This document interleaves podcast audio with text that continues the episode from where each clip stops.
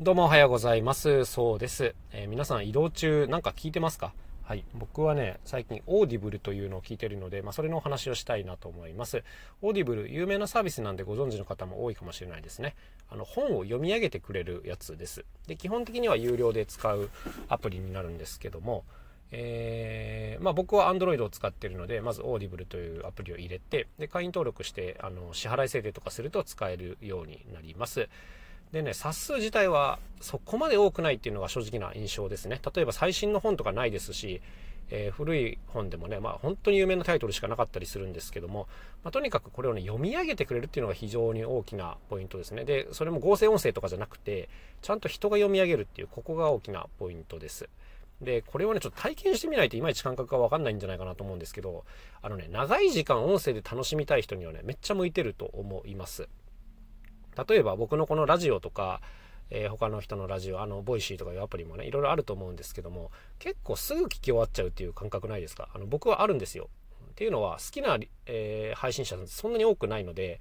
あの、1日20分とか30分とか聞いてるとね、もう聞き終わっちゃったみたいな、しかも大体倍速で聞いたりしてますからね、コンテンツが足りないっていうのがあったりします。で、僕なんかは結構車移動が長かったりするんですね。あの、あちこち地方に行ったりすることも多いので、そういう運転中の楽しみといえばもうね、耳しかないんですよ。で、まあ音楽聴いててもいいんですけど、やっぱそうじゃないものをこう楽しみたい時っていうのもあるので、あの特にこの2月3月あたりはちょっと移動が多かったので、 Audible 入れてみるかということでね、入ってみました。で、僕が聞いてたのは、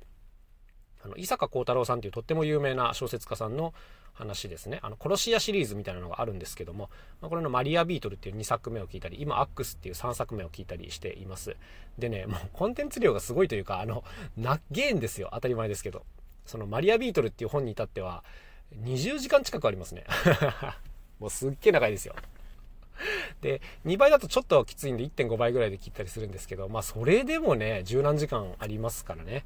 はい。まあ、だいぶ長く楽しめるという感じでございますね。はい。費用は1500円です。で、これを高いと取るか安いと取るかは人それぞれですけども、なかなかね、小説とかって、こう、一冊読むのに、読むのでもまあ、まあ時間かかるでしょ。僕は4、5時間はかかるんですけども、まあ、それをね、あの、音声だとちょっとゆっくりはなりますけども、あの内容を楽しめるっていう意味では、まあまあ、あの、本2冊ぐらい読む感じでいけばいいんじゃ、あの、安いもんじゃないかなというふうには思いますね。小説もあるし、えー、ビジネス書とか、あの、いろんな本があります。で、さっきも言ったように、ね、人が読むっていうのが大きなポイントなんですよ。うん、だから、例えば僕が聞いた本だと、登場人物がいろいろいますけども、それぞれごとにこの、え、話してる方がね、声色を変えてくれるんですよね。だから、あの、すごくこう、スッと入ってきやすいっていうのがあります。あの、これ文字読んでるとやっぱりね、あの自分の頭の中でこうこれ誰だっけっていうことをこう分析しながらやんなきゃいけないんでちょっと疲れるんですけどもあの聞いてる方が楽に入ってくるかなという感じですね。で、ただね、あの、逆にデメリットはあるんですけど、このマリアビートル聞いてた時にびっくりしたんですけども、この話してる方がね、漢字を1個絶対に読み間違えるっていうのがあったんですよ。これ結構びっくりしたんですけども、あの、開ける、閉めるの開けるってあるでしょ？門を開けるとか扉を開けるの。で、なぜかこの話してる方ね、この開けるを絶対に開けるって読むんですよね。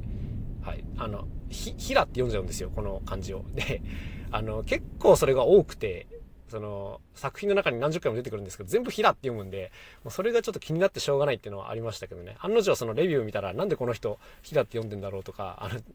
Audible 側チェックとかしないのかなみたいなコメントがいろいろ並んでました。まあ、これはちょっとね、特殊な例だと思いますけども、まあまあまあまあ、あの、全然受け、僕はあの、受け止められる範囲なんで大丈夫かなというところでございますね。はい。ってことで、耳がすごい空いてるっていう方はね、 Audible いいんじゃないですかね。うん。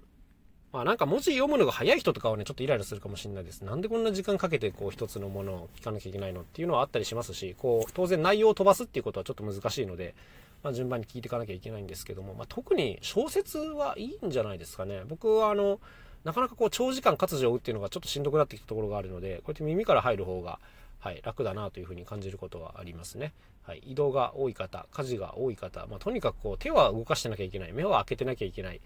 耳だけ開いてるっていう方にはおすすめのサービスかなというところでございます。というわけで今日も一日頑張っていきましょう。また明日お会いしましょう。さようなら、そうでした。